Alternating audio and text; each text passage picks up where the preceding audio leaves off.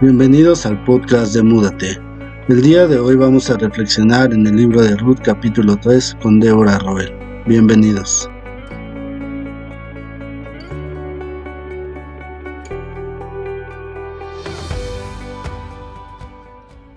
Ok, bueno, Dios ha provisto para Ruth y Noemí. Ellas tienen que comer, ¿verdad? Sus necesidades básicas están cubiertas, parece que tienen en donde vivir, tienen que comer. Qué bien. Pero cuando viene el invierno, ¿qué va a pasar? Se va a acabar el grano, ¿qué van a comer? ¿Verdad? Y si algún día se enferma o Ruth ya está muy grande, ¿quién va a ir? El trabajo que ella hacía era un trabajo muy duro. Ella estaba pasando en el sol todo el día recogiendo espigas del piso. O sea, no es algo que alguien de cualquier edad puede hacer. Ahora Ruth está bien, ¿verdad? Pero más adelante, ¿qué será de ellos? ¿Qué iban a comer? Y bueno, no tenía hijos, exacto. Entonces hoy vamos a ver qué pasa con Ruth y con Noemí. Toma un tiempo para leer Ruth capítulo 3, versículo 1 al capítulo 4, versículo 8. Hola, yo soy Ruth, mucho gusto. Qué bueno que están aquí. Bueno, ya han escuchado un poco de mi historia y pues les quiero contar un poco cómo me ha ido. Pues aquí estoy en un pueblo extraño, y la verdad es que me han tratado bastante bien como extranjera, tengo que admitirlo. Sobre todo mi jefe, vos, me ha tratado muy bien. Pero les cuento que un día a mi suegra se le ocurrió una gran locura. Literal, me pidió que fuera a proponerle matrimonio a mi jefe. En medio de la noche, sola. Yo jamás he escuchado de una mujer que le haya propuesto matrimonio a un hombre, y mucho menos a su jefe, y mucho, mucho menos una mujer moabita extranjera a un israelito. No, no, no. De verdad, vos es un buen hombre, tiene un buen corazón, pero esto, ¿qué hará? Pero bueno, la verdad, pensándolo bien, mi suegra tiene toda la razón. Eso de andar recogiendo espigas en la cosecha no va a ser suficiente para que tengamos que comer todo el año. Y cuando llega el invierno no va a haber en dónde recoger más espigas. Y cuando yo seré vieja, no podré hacerlo ya. Y cuando Noemí se muera, ¿qué va a ser de mí en esta tierra lejana? Para estar bien, de verdad, necesito casarme y tener hijos. Bueno, por lo menos casarme. Nadie tiene que saber que en mis primeros 10 años de matrimonio no pude concebir. Pero bueno, por lo menos, si no lo saben, tal vez alguien se va a casar conmigo. Casarme con vos, bueno, no es el más joven, ni tampoco es el más guapo, pero la verdad es que me ha tratado muy bien y definitivamente iba a poder cuidar de mí, de mi suegra.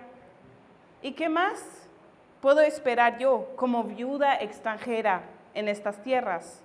Definitivamente es mi mejor oportunidad y muy probablemente la única. Entonces voy a hacer lo que me dijo Noemí. Decidí hacerlo. Me bañé, me vestí, me perfumé y de repente se me vino este pensamiento a la cabeza ¿y si vos se aprovecha de mí? ¿Qué iba a pasar conmigo? Bueno, mejor no pienso en eso. No me queda de otra. Esta es mi única esperanza.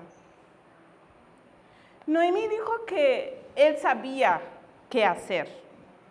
Qué costumbres tan raras tienen esos israelitas, de verdad, es muy extraño, yo no entiendo, pero bueno, ellos sabrán.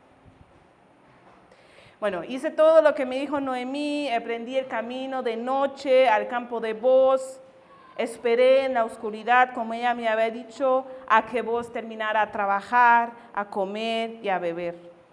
Esperé un ratito más hasta que se durmiera y me acerqué silenciosamente y descubrí sus pies, como me había dicho Noemí. Qué raras instrucciones. Pero bueno, me acosté a sus pies y traté de dormir, pero no pude cerrar los ojos ni por un segundo. Hacía mucho frío y también tenía mucho miedo. Y eso, en medio de la noche, vos de repente se despertó. Le dio frío en los pies, obviamente. Se volteó y me vio y se asustó. Se incorporó repentinamente, se talló los ojos y me preguntó, ¿quién eres? Cuando le dije quién era, se relajó. Y como me había instruido Noemí, yo le pedí matrimonio. Le pregunté si que se podía casar conmigo. Y de verdad que su respuesta me sorprendió mucho. Me dijo que el haberle pedido matrimonio a él era una caridad aún mayor que cuidar de mi suegra. Pero si yo le estaba pidiendo caridad, sin embargo, me dijo que había otro redentor que era más cercano y tenía más derecho a casarse conmigo. Pero que si él no se quería casar conmigo, entonces vos dijo que me juraba que se iba a casar conmigo. Después de esta gran conmoción, me dio su manto y por fin pude dormir tranquila y calientita, con la seguridad de que este hombre no se iba a aprovechar de mi vulnerabilidad. Antes de que saliera el sol, vos me despertó y me llenó el manto con cebada. Todavía me ayudó a cargarlo una parte del camino, pero acercándonos a Belén se despidió. No quería que nos vieran juntos. Eso podía entorpecer sus planes y también mi futuro. Llegué con mi suegra, con toda la cebada que me había dado, y ella lo vio y sus ojos se iluminaron. ¿Cómo te fue? me preguntó. Y le conté todo lo que pasó.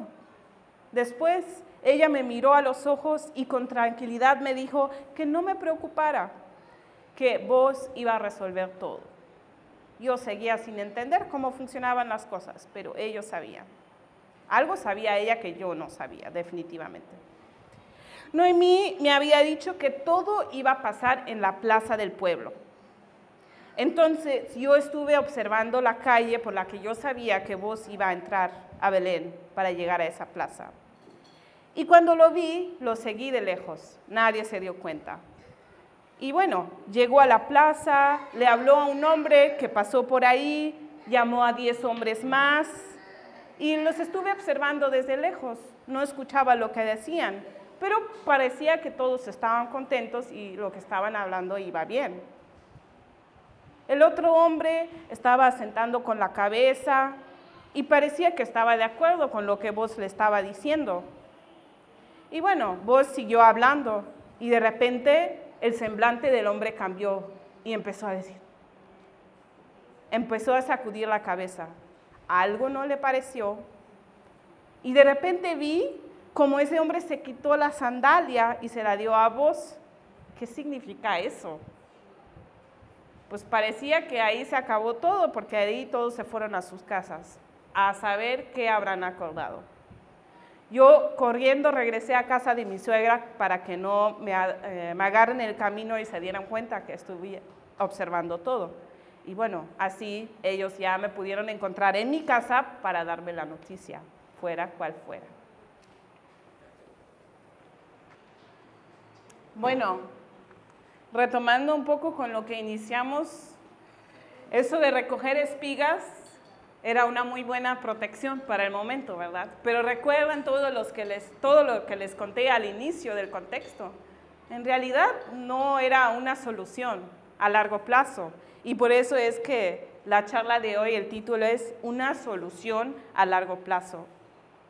Yo creo que nos hemos dado cuenta que Ruth y Noemí en realidad son dos mujeres muy fuertes y muy inteligentes también, que a pesar de todo el dolor que ellas han vivido, de una forma proactiva están forjando su futuro en contra de viento y marea y en contra de las normas sociales también. Sin embargo, yo creo que es importante reconocer, Noemí tuvo las mejores intenciones para Ruth, ¿verdad? Ella dijo, ve, necesito encontrarte un hogar para que vivas feliz, para que tengas un futuro feliz. Pero yo creo que sí hay que reconocer leyendo ese texto que lo que Noemí le mandó a Ruth a hacer sí implicaba cierto riesgo para Ruth. Ella se exponía pues a que se aprovecharan de ella. Y bueno, gracias a Dios, gracias a Dios, parece, por lo que vemos en el texto, vos fue un hombre honrado y no se aprovechó de ella en realidad.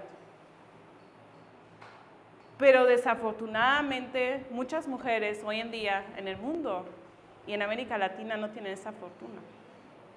Muchas mujeres no ven otra opción más que vender su cuerpo a cambio de comida para ellas mismas y para sus mujeres.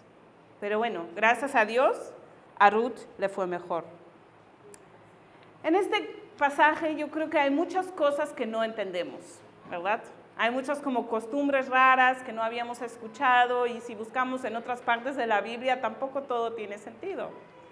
Y yo me imagino que así ha de haber estado Ruth, como nosotros, ¿no? Porque ella en realidad hizo lo que su suegra le mandó que hiciera, pero ella no sabía cómo funcionaban las cosas, ¿no? Ella estaba en una cultura extraña, ella no sabía todas las leyes no escritas que todo el mundo sabía, ¿no? No sé si les ha pasado cuando van a otro país, no sé si les ha pasado aquí en El Salvador en los pocos días que llevan, que de repente dicen, ah, yo creo que hice algo mal, pero no, no sé qué fue. Pero las, las instrucciones de Noemí, como les digo, eran muy específicas. Pero si vemos el resto de la Biblia, no hay nada que describa, describa esta costumbre en realidad. Y yo creo que no es descabellado concluir que tal vez Noemí estaba mandando a Ruth a que sedujera a vos para convencerlo de que se casara con ella. Y en realidad la estaba exponiendo al riesgo de violencia sexual. Pero bueno, gracias a Dios vemos que vos no se aprovechó de eso. De hecho, él se espanta, ¿verdad? Cuando se da cuenta que ella está ahí y le pregunta que quién es. Y ahí entra la parte chistosa, de verdad. Ruth le está proponiendo matrimonio. No sé si lo han visto así, pero si ven las palabras que dice ahí, ella le dice, extiende tu manto sobre tu servidora, porque tienes derecho a rescatarme casándote conmigo. Los estudiosos dicen que esa expresión de extender el manto sobre ella prácticamente es cásate conmigo, ¿no? Entonces, yo antes de estudiar nunca lo había visto así, ¿verdad? Y ponerse a pensar que sí, pues era su jefe de alguna forma, ¿no? Era alguien que tenía el poder en ese momento. Pero la reacción de voz de verdad es muy inesperada. Quiero preguntarles, en sus países, ¿cómo le dicen a las mujeres jóvenes que se casan con hombres grandes con mucho dinero? aprovechadas, interesadas. ¿Ah? Interesera. ¿Ah? Gold diggers. Ok. ¿Algo más? Trepadoras. ¿Cómo? Trepadoras. Trepadoras. Ok. O sea, eso es lo que pensamos hoy en día de mujeres que se casan con hombres más grandes, pero en realidad eso es lo que estaba pasando aquí. Ruth era relativamente joven, no sabemos cuántos años tenía, tal vez unos 25, no sabemos, ¿verdad? Pero definitivamente vos era mucho más grande que ella. ¿Cómo? Ah. Sí, así le dicen, ¿no? Sugar Daddy. Entonces, tomando eso en cuenta, quiero que vuelvan a ver qué dice vos ¿Qué es, lo que, ¿Qué es su reacción? ¿Qué le dice? ¿Alguien me puede leer el versículo 10, por favor?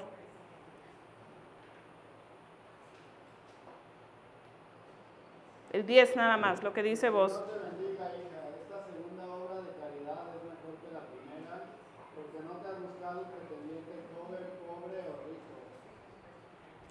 ¿Qué onda ahí?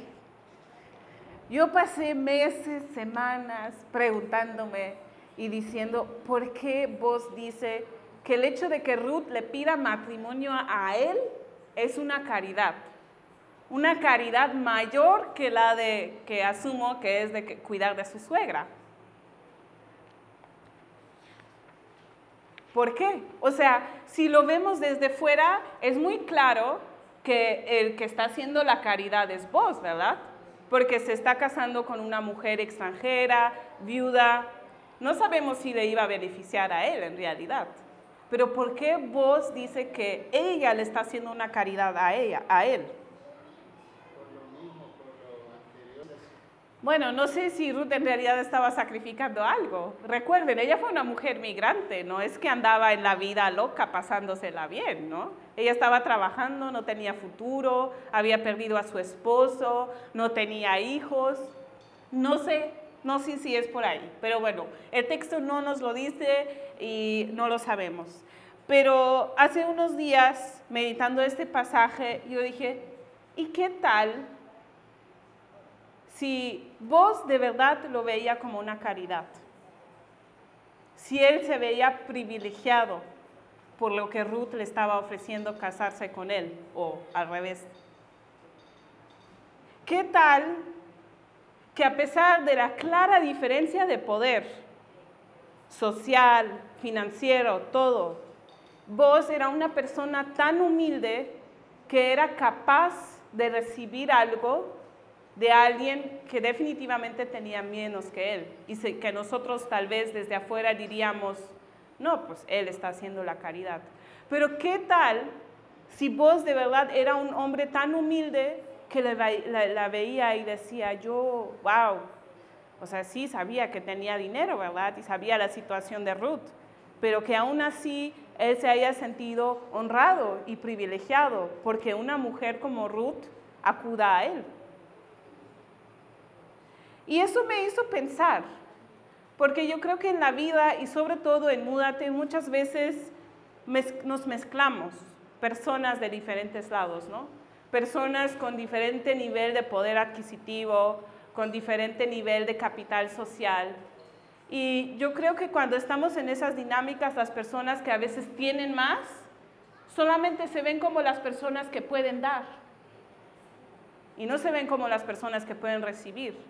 Y si tal vez un hermano les quiere dar algo que tiene mes, dice, no, no, no, no, no, yo no quiero, yo estoy bien, no necesito.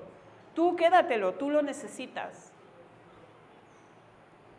Y en ese sentido, el ejemplo de vos, la verdad, me reta. Y me pregunto, ¿qué tanto estamos nosotros dispuestos a recibir algo de alguien que tiene menos y de sentirnos honrados por él, por ella? Y bueno, en estos versículos hay otra cosa muy interesante en la que vamos a meditar un poco. Y esa se encuentra en el versículo 11. ¿Quién me lo puede leer? Mujer virtuosa. ¿Les suena? Proverbios, exactamente. Mujer virtuosa. Y esto no es una coincidencia. Es exactamente la misma palabra que están usando en Proverbios. La persona que está escribiendo esta historia quiere que hagamos esta conexión que hagamos de hacer. Y esta conexión es muy importante. Está diciendo, y esto no es la primera vez, de hecho hay otra ocasión en el capítulo anterior, yo creo, en donde también ya lo ha dicho, no nos hemos enfocado ahí. Pero es exactamente la misma expresión que vemos en Proverbios 31. Ahora, les tengo que admitir, la traducción no me gusta. Yo no creo que mujer virtuosa, por lo menos el día de hoy y todo el significado que le hemos dado, le hace justicia a esa palabra, a ese concepto, a esa imagen que la palabra que en hebreo dice ahí quiere evocar. En hebreo, el término es Eshet Hayil.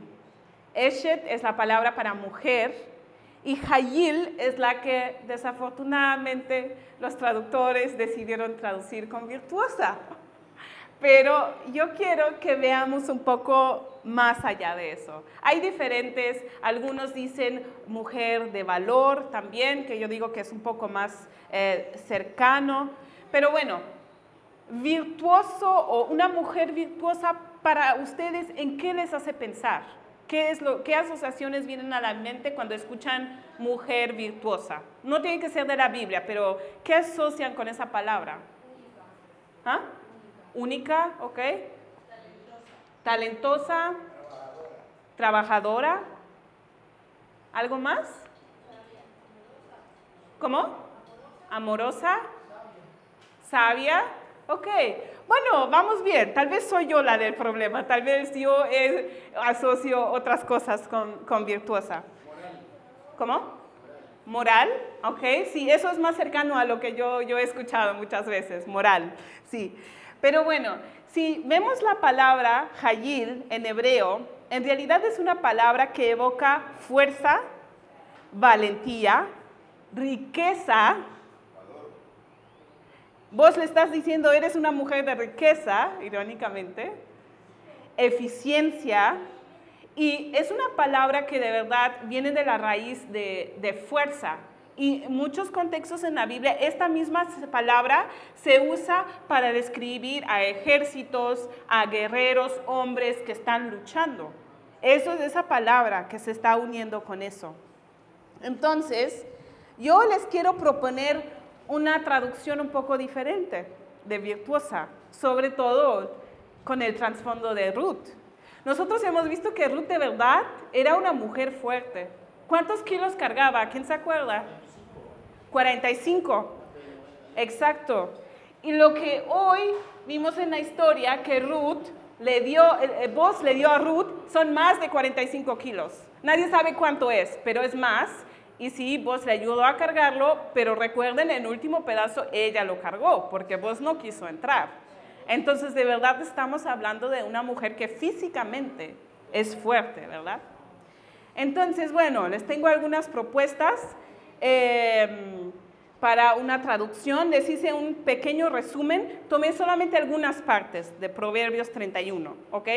Porque, bueno, es largo y no tenemos tiempo de estudiar todo eso, pero saqué como algunas partes y estuve investigando, no sé si se dieron cuenta, pero estuve investigando cómo se dice a esas mujeres en sus países. Y perdón, yo sé que en algunos países es grosería, en otros no, entonces les voy a decir el país, el significado en el que me refiero, ¿ok? En México diría una mujer fregona, ¿ok? a ver si me acuerdo quién decía que en Chile me dijeron que sería una mujer luchona, empeñosa. En Colombia me dijeron que sería una mujer hecha pa'lante. ¿Sí lo dije bien? Sí. Hecha pa'lante. Hecha pa'lante. En, ay, no me acuerdo en qué país era, porque en uno era grosería. Yo creo que en Colombia era grosería y en Venezuela. Ah, también pero una mujer arrecha también, ¿no? En Venezuela me eh, parece que describe una mujer luchona. Eh, en Colombia es grosería, perdón, ¿no? En, El Salvador, ¿cómo sería? Una mujer que trabaja, trabajadora. Ok. ¿Aquí en El Salvador se puede decir o es grosería? Ok, una mujer chingona, entonces. Bueno, ya dije una grosería, yo pensé que aquí no era. Bueno, así es en América Latina, pero ustedes me entienden, ¿ok?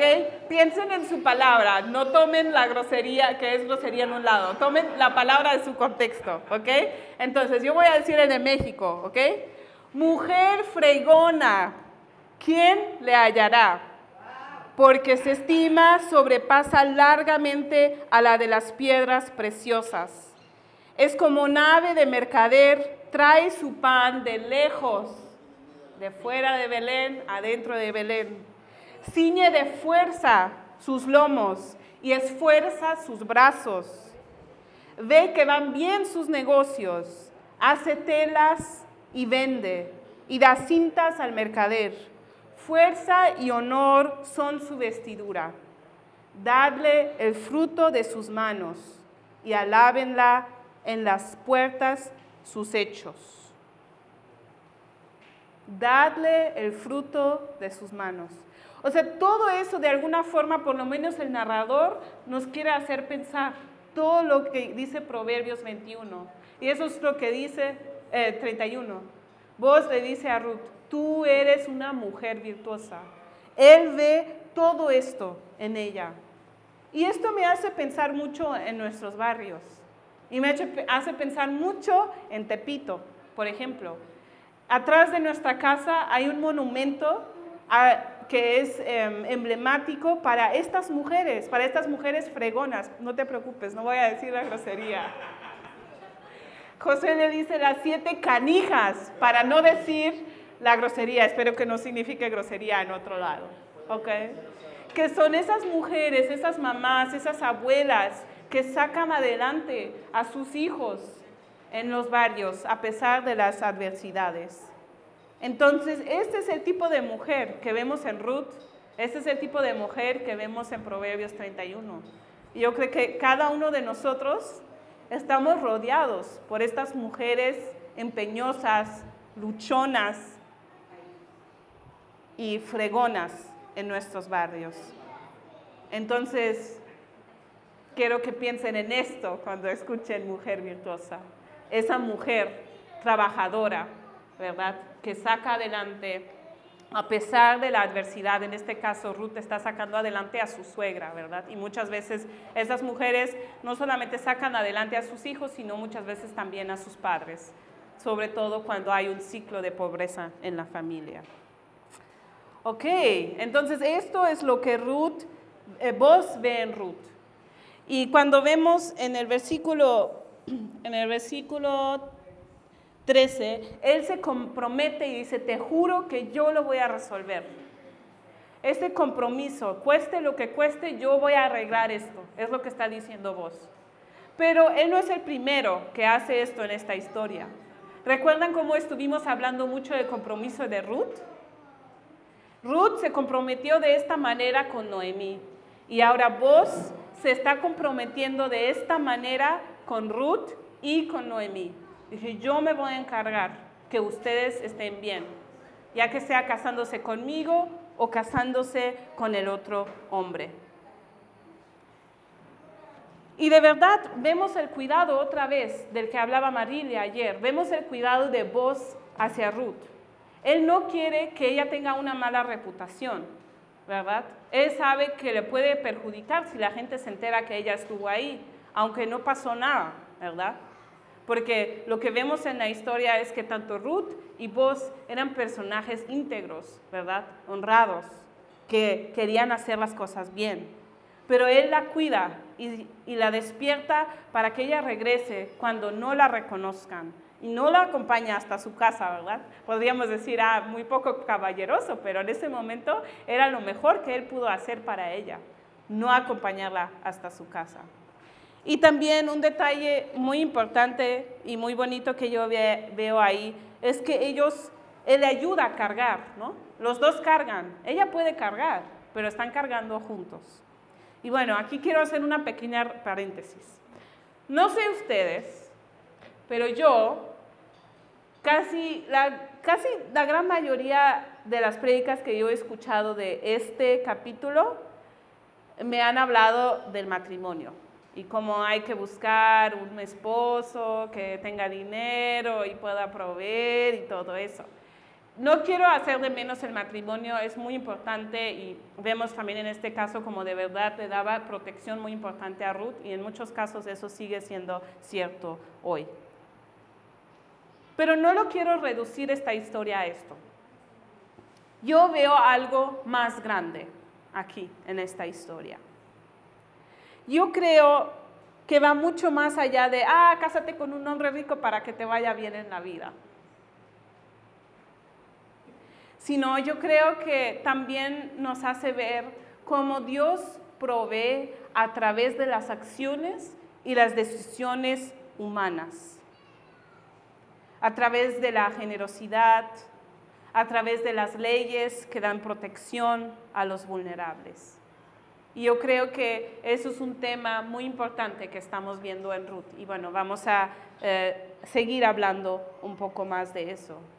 Porque lo que vemos aquí es, hay una, no podemos distinguir qué es lo que está haciendo Dios y qué está, es lo que están haciendo las personas. Lo que vemos en esta historia es que hay una conexión entre las acciones humanas y divinas. Y nosotros vemos en muchos lugares de la Biblia que Dios hace milagros, ¿verdad? Y lo hace.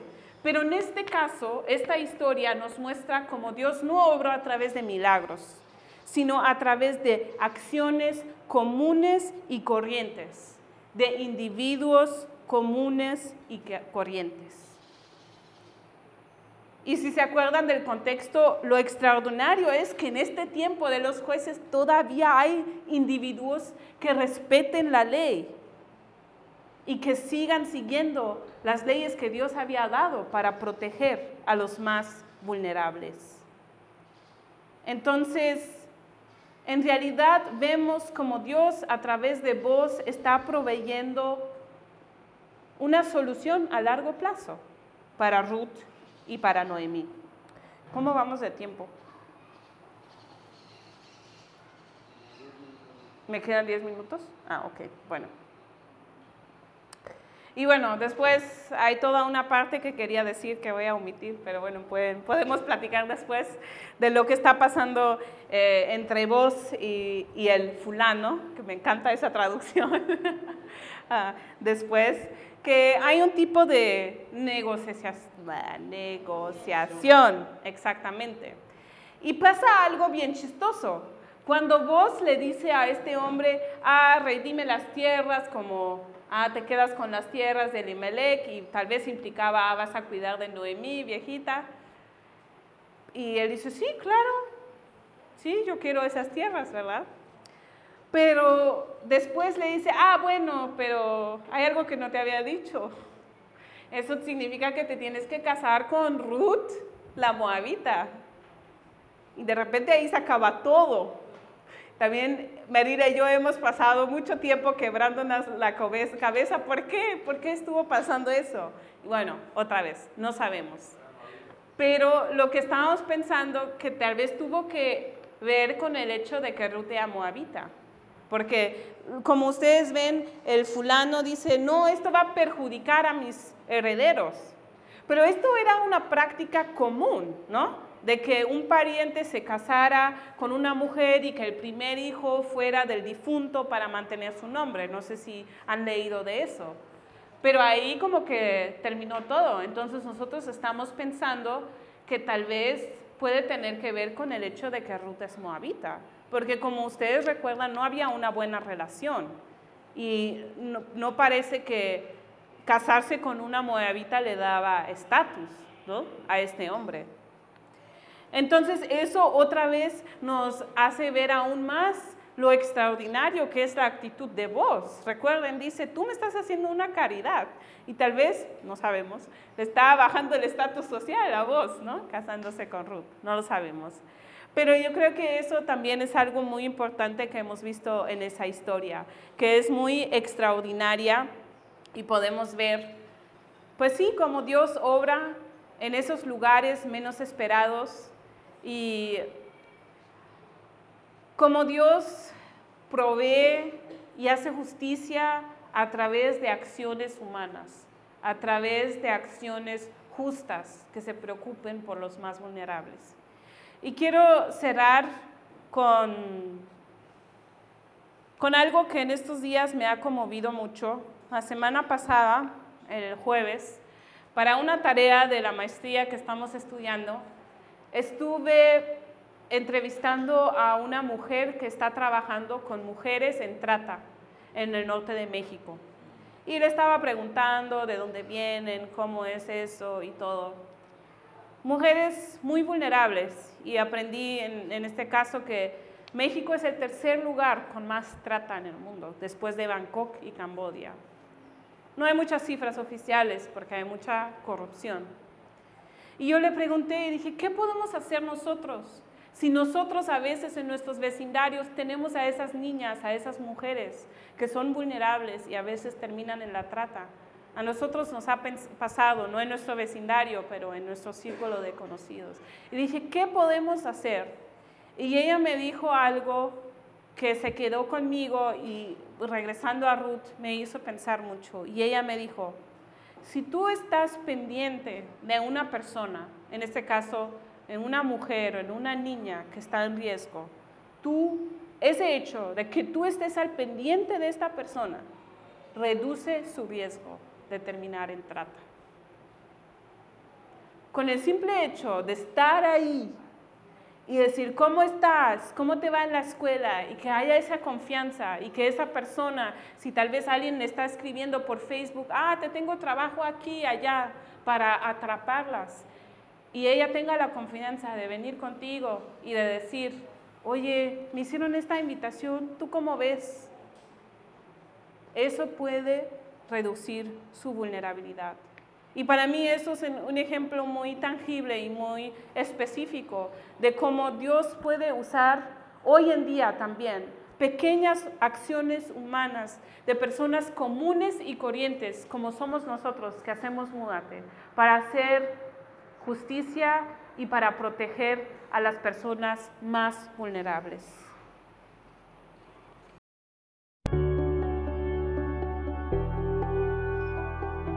Gracias por escuchar este podcast. Estaremos lanzando uno cada semana y si quieres saber más de Múdate, síguenos en nuestras redes sociales. En Facebook estamos como Múdate con acento en la U, en Instagram como múdate.la.